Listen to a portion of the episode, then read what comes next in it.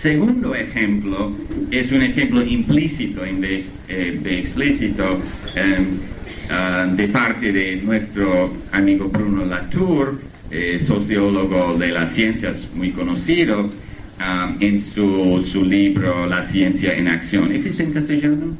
Sí, existe en castellano. Okay. La ciencia en acción. Y en este libro desarrolla siete reglas del método eh, para el sociólogo de las ciencias. y aquí la tercera. Dice, visto que la solución de una controversia es la causa de la representación de la naturaleza, no la consecuencia, no podemos jamás utilizar el resultado, la naturaleza, para explicar cómo y por qué una controversia ha sido resuelta. nótese cómo, la Latour se desliza sin comento ni argumento entre la representación de la naturaleza en la primera parte de, de la frase y la naturaleza, tu pur, en la segunda parte. Entonces hay por lo menos cuatro interpretaciones diferentes de esta frase según cambiamos representación de la naturaleza a naturaleza o viceversa o no. Em, en esta frase podría ser o bien em, el, uh, ¿se dice truismo verismo? Truismo, que, bueno, las representaciones de la naturaleza, o sea, las teorías de los científicos, son el resultado de un proceso social y no podemos explicar el, um, la evolución y el resultado de este proceso social utilizando únicamente su resultado. Sería un argumento circular. Entonces esto es un truismo, pero no dice nada. La otra posibilidad, si, si tomamos esta frase en serio, dice que la naturaleza es el resultado de la solución de una controversia científica. Quiere decir que el mundo externo es creado por las negociaciones entre científicas, que un, idealismo, eh, no sé cómo lo llamaría, idealismo colectivo, es, es muy extraño hay, muchas otras interpretaciones y, es una pura ambigüedad. Bueno, hay, otra interpretación eh, que, no es eh, un truismo ni una falsedad evidente, em, que si, a esta eh, tercera regla del método aplicamos la primera regla de interpretación de los escritos académicos postmodernos, o sea, ninguna frase quiere decir lo que dice, podemos hacer, hacer sentido de, esta frase de Latour, eh, entendámosla como un principio metodológico para un sociólogo de las ciencias que no tiene las competencias científicas para juzgar independientemente si los datos experimentales o observacionales justifican las conclusiones que la comunidad científica ha traído de, ellos. Bueno, en ese caso el sociólogo será reticente, por razones comprensibles, reticente decir, la comunidad científica llegó a la conclusión X porque X, eh, porque el mundo es X, aun si es el caso que el mundo es lo que dice X y es la, es la razón por la cual los científicos llegaron a esa conclusión, porque el sociólogo no tiene ninguna, ningún motivo independiente para creer en la verdad de X, si, eh, eh, no es el hecho que los científicos que está estudiando em, llegaron a creerlo. Pero entonces eh, me, parece que la conclusión sensata que deberíamos sacar de este cul-de-sac es que los sociólogos de la ciencia no deberían estudiar las controversias científicas, no, no, si quieren estudiar el contenido de las ideas científicas y no las relaciones sociales entre científicos, si quieren estudiar el contenido, no deberían estudiar las controversias científicas para las cuales eh, no tienen la competencia para hacer un juicio independiente de los hechos, si no hay otra comunidad científica, por ejemplo, una comunidad científica ah, históricamente eh, eh, posterior, sobre la cual podrían basarse por un juicio pero desgraciadamente eh, Latour y algunos de sus colegas eh, no han traído esa, esta conclusión. Ok, visto que el, tiempo está muy limitado, voy a decir una cosa más y terminar. creo que probablemente ustedes querrán eh, profundizar en el tema del relativismo en la discusión, espero. Y, quisiera hablar de las consecuencias, brevemente, de las consecuencias políticas del relativismo cognitivo. Eh, no he hablado mucho hasta ahora de política, pues se trata de analizar la validez o invalidez de ideas. Y este análisis no tiene nada que ver con la política sea uno de derecha o izquierda o centro o apolítico, podemos analizar, debemos analizar la validez o invalidez de la matemática de Lacan o del relativismo cognitivo, lo que sea, sin hacer intervenir um, um, prejuicios políticos. Sin embargo, estas ideas y sobre, sobre todo el relativismo cognitivo tienen consecuencias políticas y estas consecuencias constituyen en efecto mi motivación inicial y, primordial para eh, escribir la parodia, el libro, etc., intervenir en, este debate. Me, eh, me, he preocupado al ver de un lado eh, disparates, ideas vagas, ambiguas, y de otro lado relativismo cognitivo, en los escritos de personas de letras y de ciencias sociales en Estados Unidos, por lo menos, que se consideran, se dicen, de izquierda, porque yo también me considero de izquierda y y considero preocupante primero el hecho que la izquierda, una, y tengo que subrayar, una parte de la izquierda académica norteamericana, una parte em, ha siempre, siempre ha habido, tal, vez la mayoría de, em, la izquierda norteamericana se ha opuesto al postmodernismo, pero sin embargo una parte significativa de la izquierda académica norteamericana que de todas formas es infinitesimal, como ustedes saben.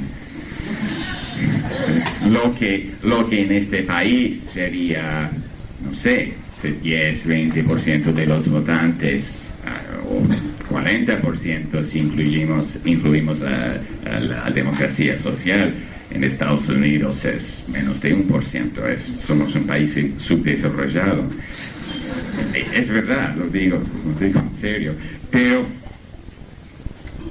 pero de, un lado, cuando una parte de la izquierda norteamericana cae en estas trampas y pierde su, tiempo analizando y analizando el, lenguaje y olvidándose del mundo real que, que, lo rodea, pierde su tiempo y su energía y me...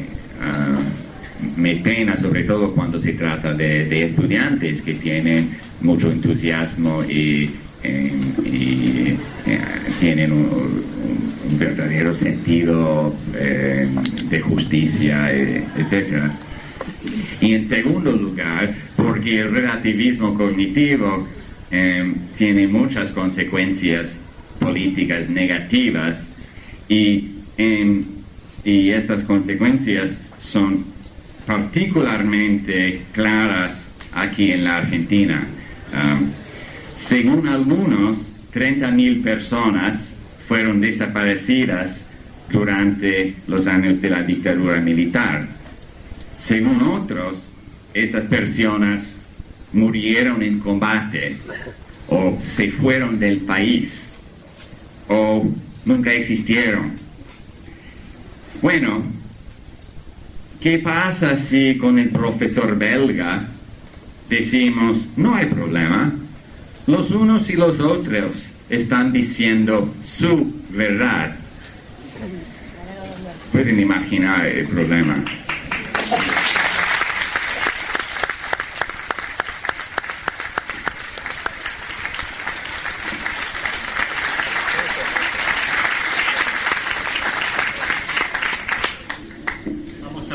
espacio para las preguntas. Bueno, la pregunta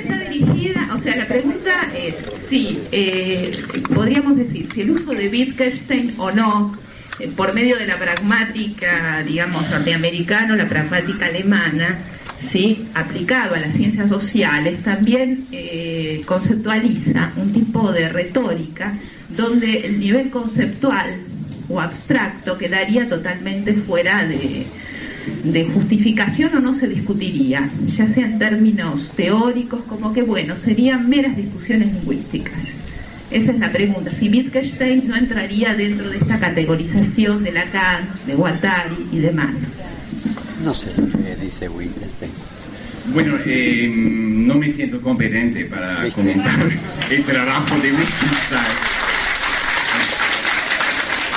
No se puede. Es muy ¿Qué opinaría de Prigogine? Porque Prigogine es una cosa a la inversa. Un físico que se mete en la ciencia si no pretendemos describir eh, un tratado de, el problema es que, que los sociólogos, entonces no tendrían que criticarlo los sociólogos. Dos cosas en el libro. En la primera parte del libro de señalar los graves abusos de conceptos o terminologías de matemática y física, dos cosas que sí entendemos muy bien, y por otro lado, de em, em, discutir problemas bastante eh, elementales de la filosofía, de la ciencia.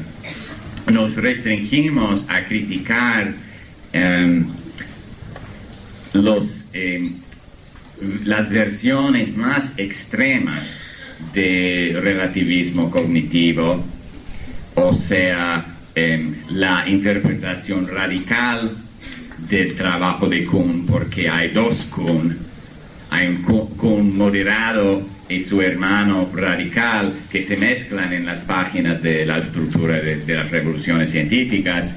El, el uh, moderado dice que, que em, las controversias científicas del pasado fueron resueltas en el sentido justo, pero las pruebas disponibles al momento eran menos fuertes de lo que se piensa y no tenemos ninguna objeción de principio a ese Kuhn y dejamos a, los historiadores de ver si es verdad o no en, casos concretos.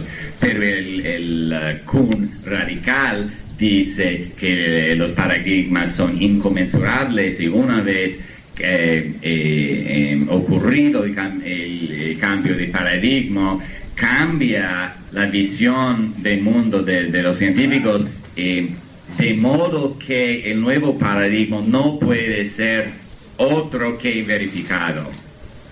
No sé si me he explicado bien. Y, y, y creemos que esta, eh, esta, segunda tesis es completamente falsa y tratamos de explicar por qué. Eh, misma cosa con Feyerabend y su eh, anarquismo metodológico. Estamos de acuerdo con las versiones moderadas, eh, eh, las partes moderadas del discurso de Feyerabend y criticamos las partes extremas. entonces, no entramos en los debates filosóficos más delicados, por ejemplo, entre realismo científico e, instrumentalismo, por ejemplo. Sabemos muy bien que, el problema del sentido de términos científicos teóricos que se refieren a objetos uh, inobservables, por ejemplo, campo cuántico. Uh, eh, es un, problema serio y nosotros no, no somos um, realistas ingenuos, eh, somos realistas moderados. Pero, pero sé que no, no, no he contestado exactamente a su pregunta porque, porque no lo entendí y no en, en este capítulo no abordamos el caso de Wittgenstein.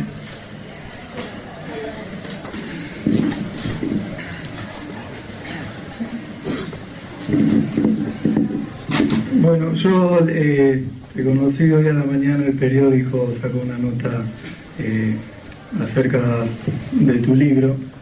Me gusta mucho el intento, eh, me parece sana la discusión en ese sentido, pero bueno, viniste a un país donde hay muchos lacanianos y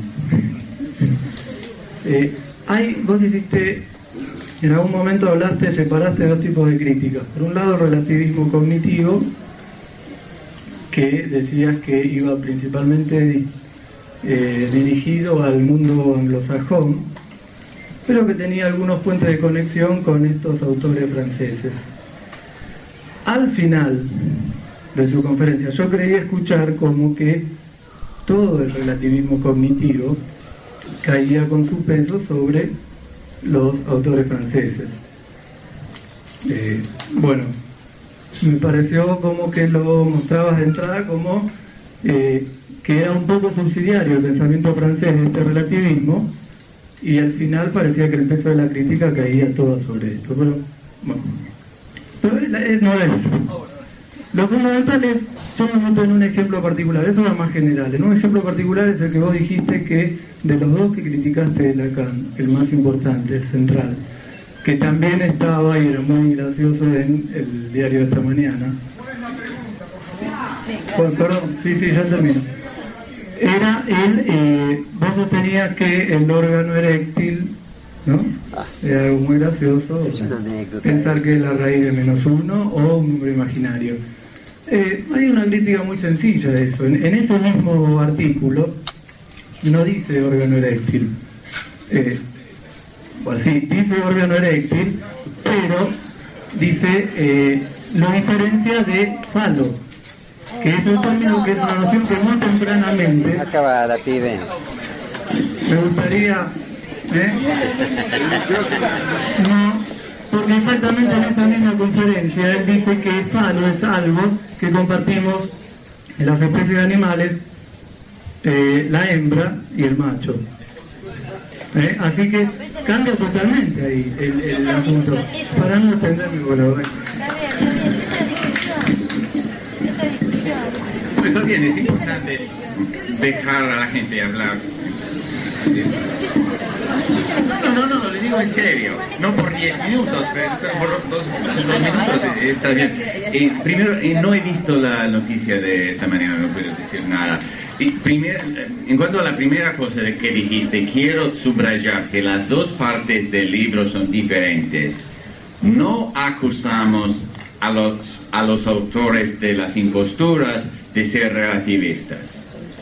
En muchos casos no lo son. Lacan probablemente no fue relativista, no lo sé. En, en muchos casos su filosofía es difícil de entender, yo no sé decir si son relativistas o no. En, todo caso, no lo acusamos de relativistas. Y por otro lado, no acusamos a los relativistas de impostura. Son dos cosas completamente distintas y como he dicho, el lazo entre las dos cosas es más bien sociológico que, que estas ideas van juntos en los mismos círculos académicos norteamericanos. En cuanto a Lacan, estoy dispuesto a admitir la distinción que, que, hacer, que Lacan, imagino, quiere hacer entre órgano, eréctil, falo, y lo que sea. Diversos conceptos de, psicoanálisis, no tengo problema. Pero órgano, eréctil o falo o lo que sea, yo no sé lo que tiene que ver con la raíz cuadrada de menos uno. Y, no, esperen, esperen, Si, si únicamente está diciendo que en sus en su teoría psicoanalítica existe el concepto de imaginario. En matemática existe el concepto de número imaginario. Bueno, es una coincidencia lingüística. Los números imaginarios en matemática no son imaginarios en el sentido de la palabra imaginaria imaginario en filosofía o en, la vida cotidiana, podría ser al mejor una metáfora mal hecha. Mal hecha en el sentido de que la analogía que pretende hacer no funciona y también mal hecha en el sentido de que aunque funcionara, otra vez pregunto por qué invocar un concepto matemático para explicar un concepto psicoanalítico a otros eh, estudiantes de psicoanálisis. Y en segundo lugar, la raíz cuadrada de menos uno que aparece en su discurso aparece a partir de un cálculo, cálculo entre comillas, completamente fantasioso. Eh, para nosotros eh, comenzaremos con esta sigla SDA de, ser un significante, hay menos uno y eh, después hace un cálculo, ese significante por eh, barra horizontal, ese significado igual a ese enunciado, con ese mayúsculo igual a menos uno, etcétera. Hay dos problemas. El, el, menos uno no tiene nada que ver con el menos uno de la, menos uno de la matemática y sobre todo esta eh, eh, supuesta fórmula no es una fórmula, no tiene nada que ver con las fórmulas en matemática y la barra horizontal de Lacan es un símbolo arbitrariamente escogido, no designa la, división de dos números, que en cualquier caso significado, significante e enunciado no son números. Entonces el cálculo es pura fantasía, no quiere decir nada. Raíz cuadrada eh, de menos uno no tiene nada que ver ni con la lingüística eh, ni con el psicanálisis.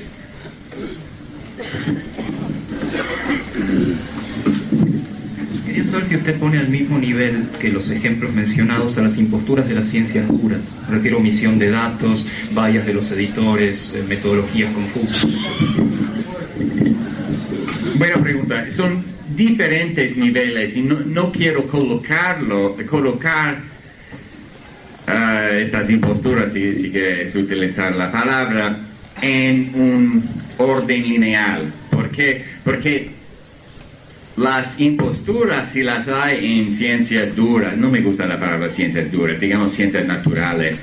En efecto, en Francia, después de la, eh, de publicación del libro, el, uh, la revista satírica Le Canard Enchaîné um, hizo una broma sexual a propósito de ciencias duras y blandas.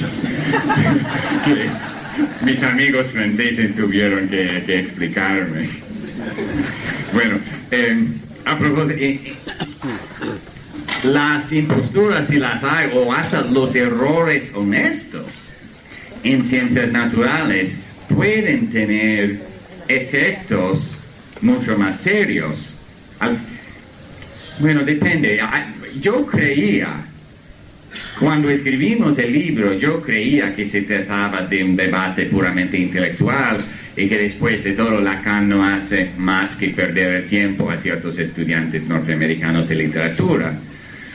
Más tarde me di cuenta que por lo menos en Francia, y ahora me doy cuenta también en la Argentina, puede tener efectos serios. lo, digo, lo digo en serio.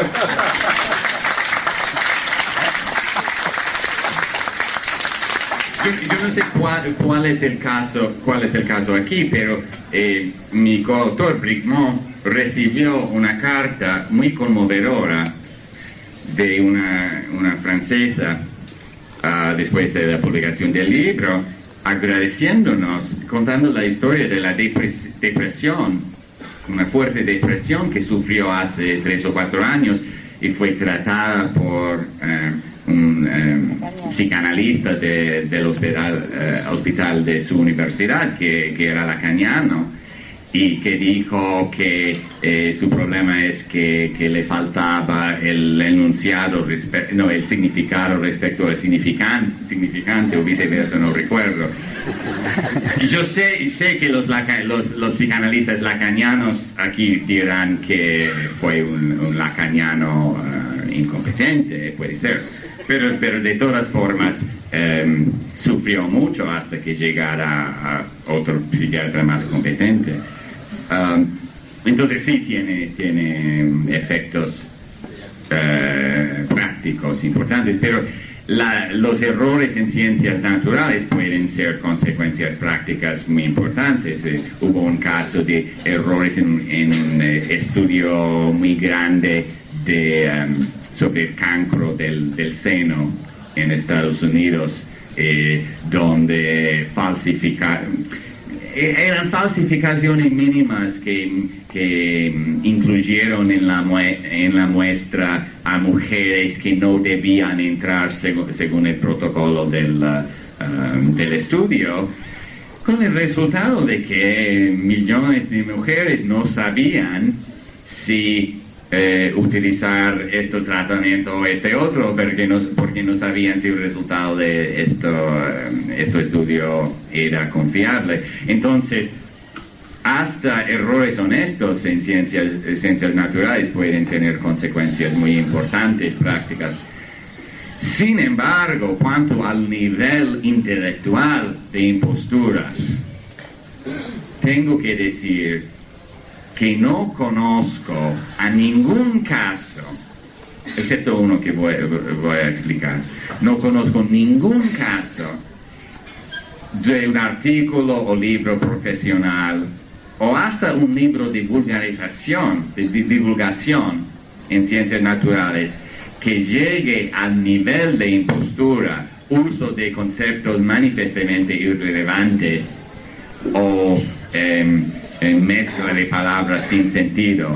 Ningún trabajo de un científico importante, no, no hablo de un artículo aquí o allá entre los, eh, decenas de miles publicados, pero ninguna cosa eh, importante que llegue a un por ciento, no, a, a diez por ciento, digamos, del nivel Em, de, estas imposturas. La única excepción que conozco es el libro, no sé si, ha sido traducido al castellano, La física de la inmortalidad eh, del, físico norteamericano Tipler, que pretende él es em, fundamentalista cristiano, pero no lo dice abiertamente en el libro.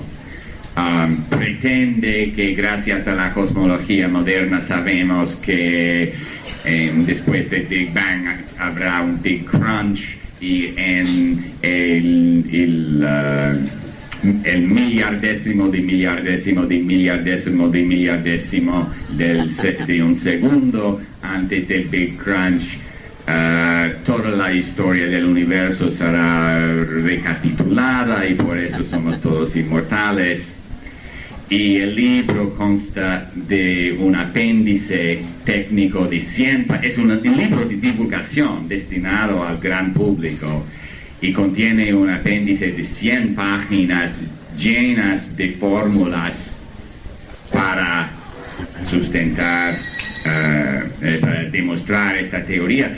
Evidentemente los lectores no científicos no estarán en grado de evaluar estas fórmulas y la, única función de este apéndice es obviamente de intimidar al eh, lector no científico y esto sí llega, eh, es más o menos semejante al eh, trabajo de Julia Kristeva cuando cita fórmulas matemáticas. Escribe, no solamente utiliza el axioma de elección, escribe en, símbolos el axioma de elección, cosa que, los matemáticos casi, casi nunca hacen. Nosotros lo enunciamos en palabras.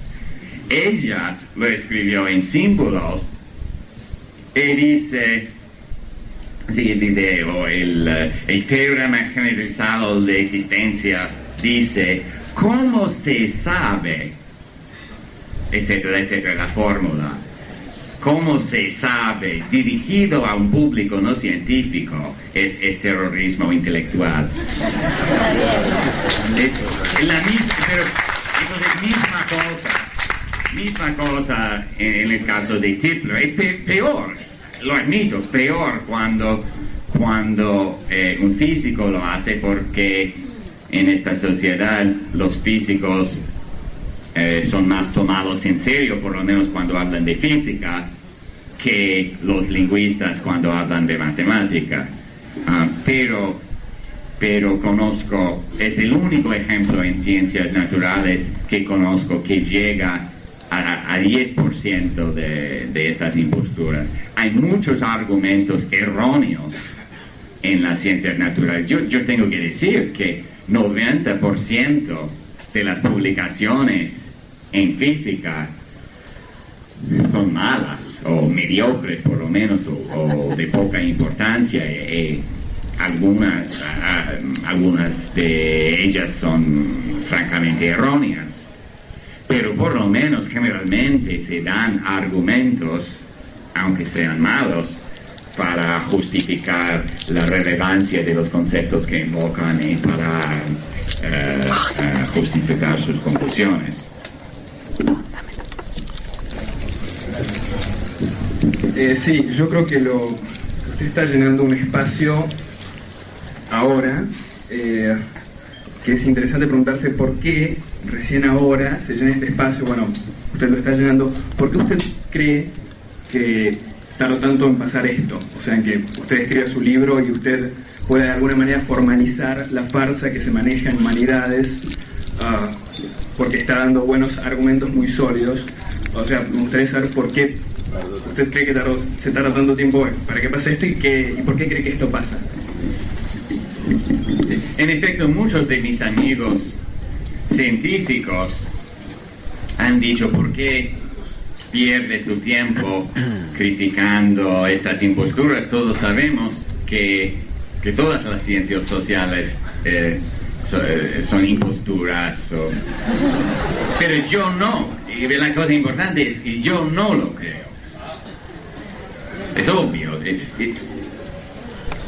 Yo que, si escribí la parodia después del libro, era porque creo que, estos sectores de, investigación son muy importantes y quería apoyar a, mis colegas que hacen trabajo serio en estos campos, um, criticando casos manifestos de charlatanería.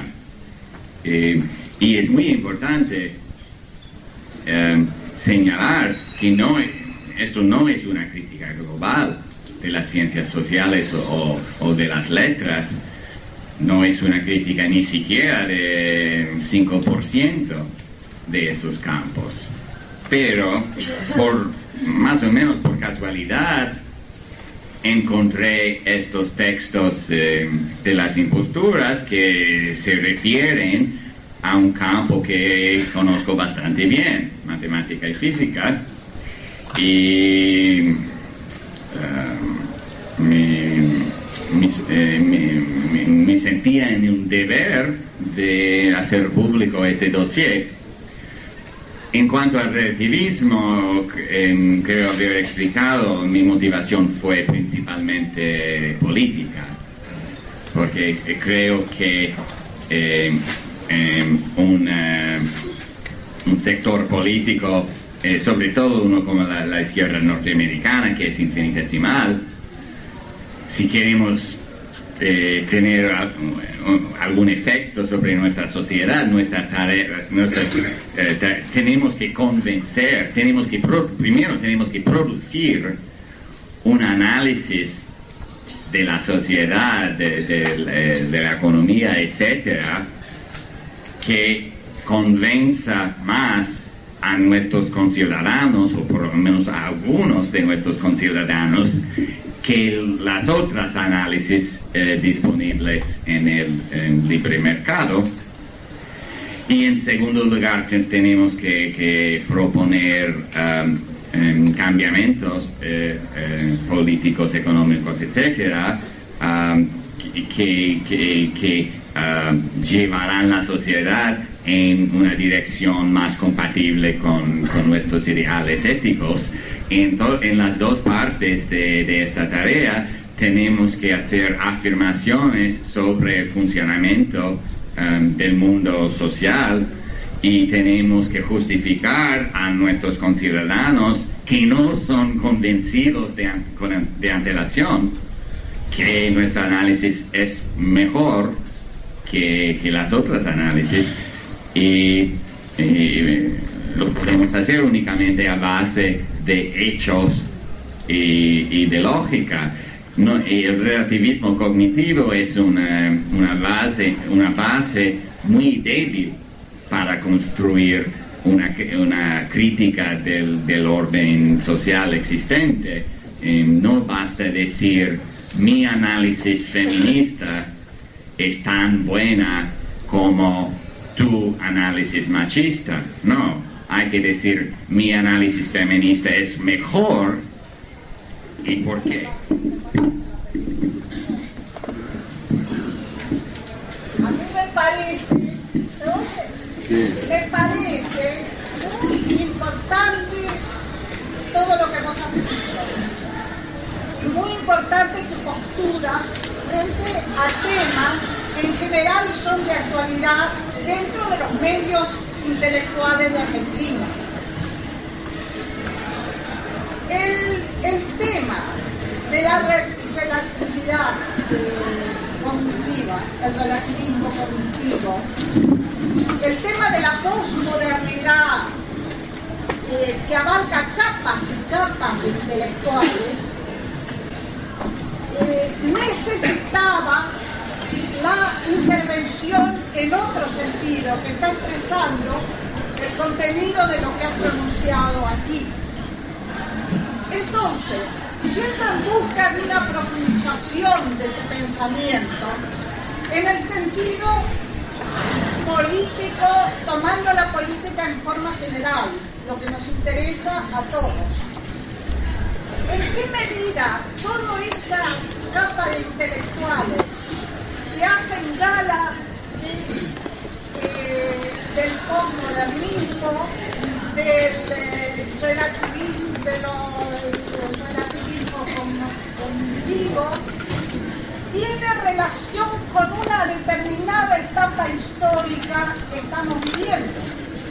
En este sentido, porque creo que esto es lo más importante, la etapa histórica que aparece como decadente como una última etapa mirada desde el punto de vista de la clase dominante en todos los países.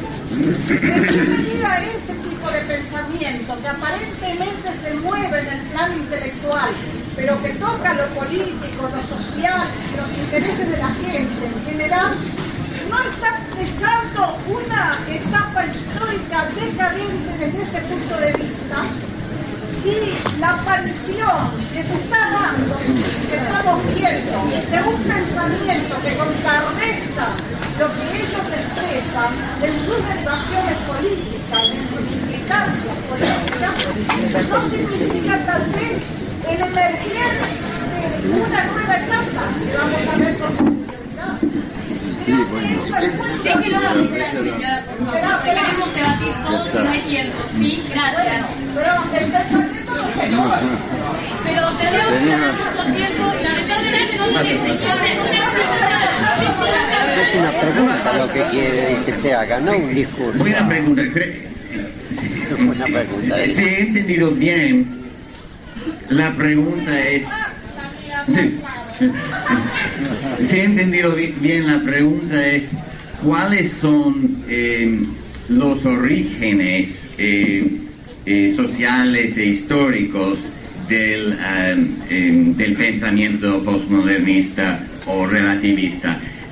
Es una cuestión muy difícil de em, historia intelectual y de sociología de ideas y no me, nosotros no nos consideramos competentes para abarcarlo en profundidad. En el epílogo del libro eh, ofrecemos algunas conjeturas que a nuestro parecer podrían ser alguna, algunos de los factores, probablemente no todos los factores, algunos de los factores que han generado el posmodernismo y sobre todo el posmodernismo en los medios de izquierda. Pero aquí nos referimos únicamente al caso norteamericano que conocemos mejor. Y nos gustaría que historiadores intelectuales eh, profundizaran en el estudio de, este problema. Eh, bueno, ¿Cuáles son algunos de los factores que que ofrecemos como, conjeturas. Uno, un factor em, es la reacción eh, contra ciertas corrientes de pensamiento que se llamaban o se creían eh, científicos. la reacción eh, contra lo que llamamos el cientismo en ciencias humanas. El cientismo eh, lo definimos, eh, muchas definiciones son posibles, pero para nosotros utilizamos la palabra cientismo para designar la ilusión que ciertos métodos supuestamente objetivos o científicos, que son en realidad simplistas, pueden eh, ser suficientes para resolver difíciles problemas, eh, eh, complejos problemas de, ciencias eh, humanas. Y desgraciadamente hay muchos casos de cientismo en versiones por lo menos del marxismo, del estructuralismo, del psicoanálisis, etcétera, donde em, em, las donde se han utilizado las apariencias superficiales de cientificidad para hacer creer que, una teoría eh, demasiado simplista uh, era suficiente para resolver complejos problemas eh, sociales. Y entonces la desilusión después del fracaso de, estos grandes sistemas, ah, ha provocado una reacción. El problema es que muchas personas han confundido el cientismo en este sentido con la actitud científica. Para nosotros la actitud científica no es más que un respeto por la coherencia y la claridad de las teorías y sobre todo un deseo de comparar eh, las teorías con los hechos y rechazar las teorías que se muestren inadecuadas frente a los hechos. Y gracias a esta confusión entre cientismo y actitud científica, y esta confusión de parte tanto de, los em, viejos eh, ah, ah, partisanes, de, partisanes de los viejos cientismos y también de parte de los detractores, resulta que eh, rechazando el cientismo, muchas personas han rechazado em, la actitud científica en sí, y voy a citar un ejemplo que no es de izquierda, es, imagino, yo diría de centro políticamente, eh, es un gran intelectual, eh, o se dice que es un gran intelectual, el uh, presidente checo eh, Václav Havel. Y él dice, pues encuentro este momento. Uh, um, un momento, por favor, tengo que encontrar la cita.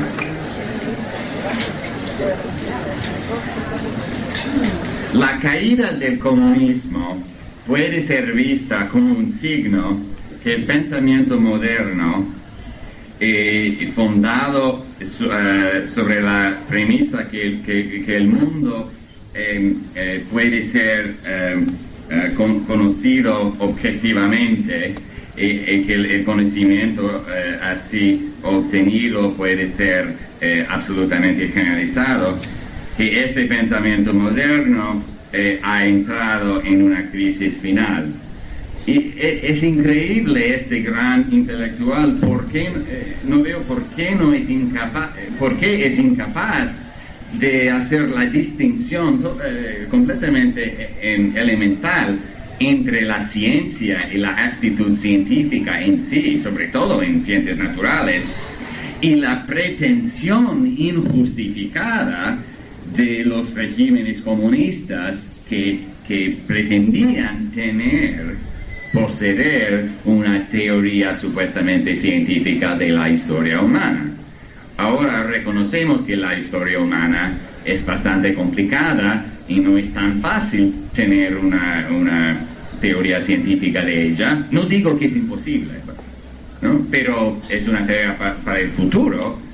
Pero el rechazo de esa pretensión simplista lo conduce a rechazar la premisa que el mundo eh, puede ser eh, conocido objetivamente, por, lo menos en parte.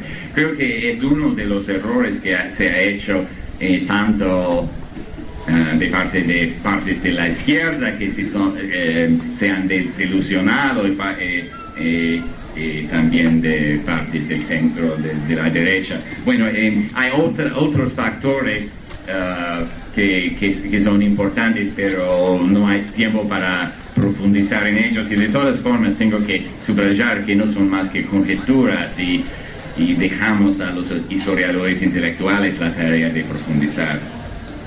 Yo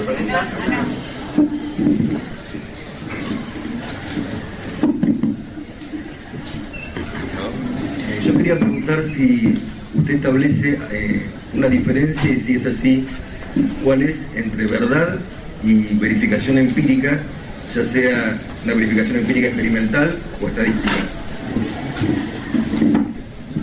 Está bien esa pregunta.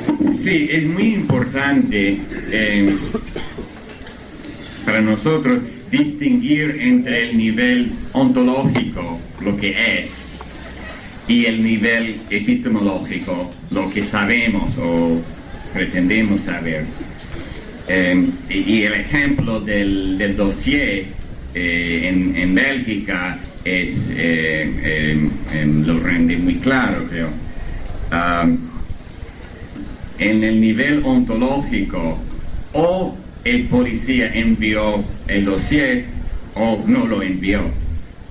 Hay dos posibilidades lógicas.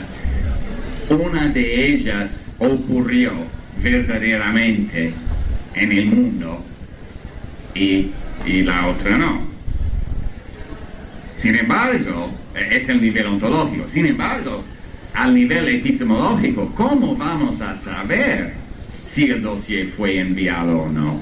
Bueno, eso es difícil, ¿no?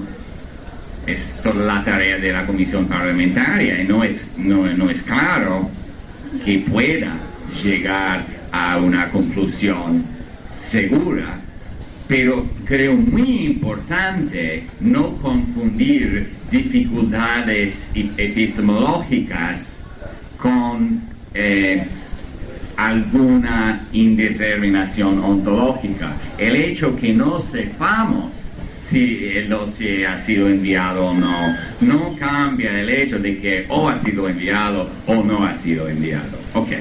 Claro que, que en, em, eh, en ciencias y por ejemplo en, eh, sobre todo en física eh, fundamental como teoría cuántica de campos, los problemas de definición ontológica son más difíciles que los problemas de si un dossier ha sido enviado o no. Pero, pero sin embargo, la idea es más o menos más o menos la misma. Tratamos de definir los términos de manera precisa o lo más preciso que podemos para que la cuestión ontológica sea clara y después pasamos a, a, a, la cuestión epistemológica, pero en del conocimiento que tenemos.